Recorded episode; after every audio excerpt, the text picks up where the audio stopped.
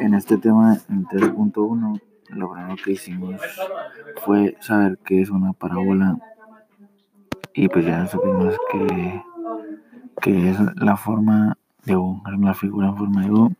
Eh, después el primer paso es encontrar la vertex, que es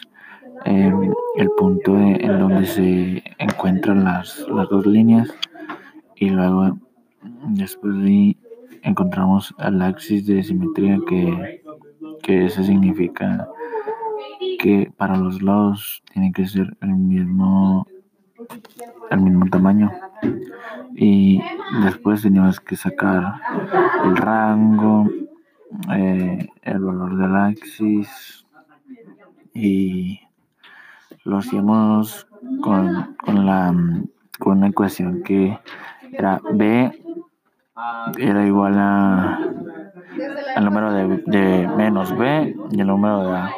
y después lo, lo dividíamos y,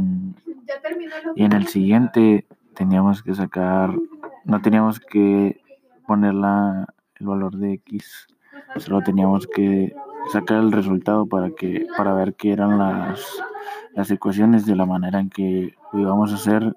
y pues eso fue lo que hicimos en este topic.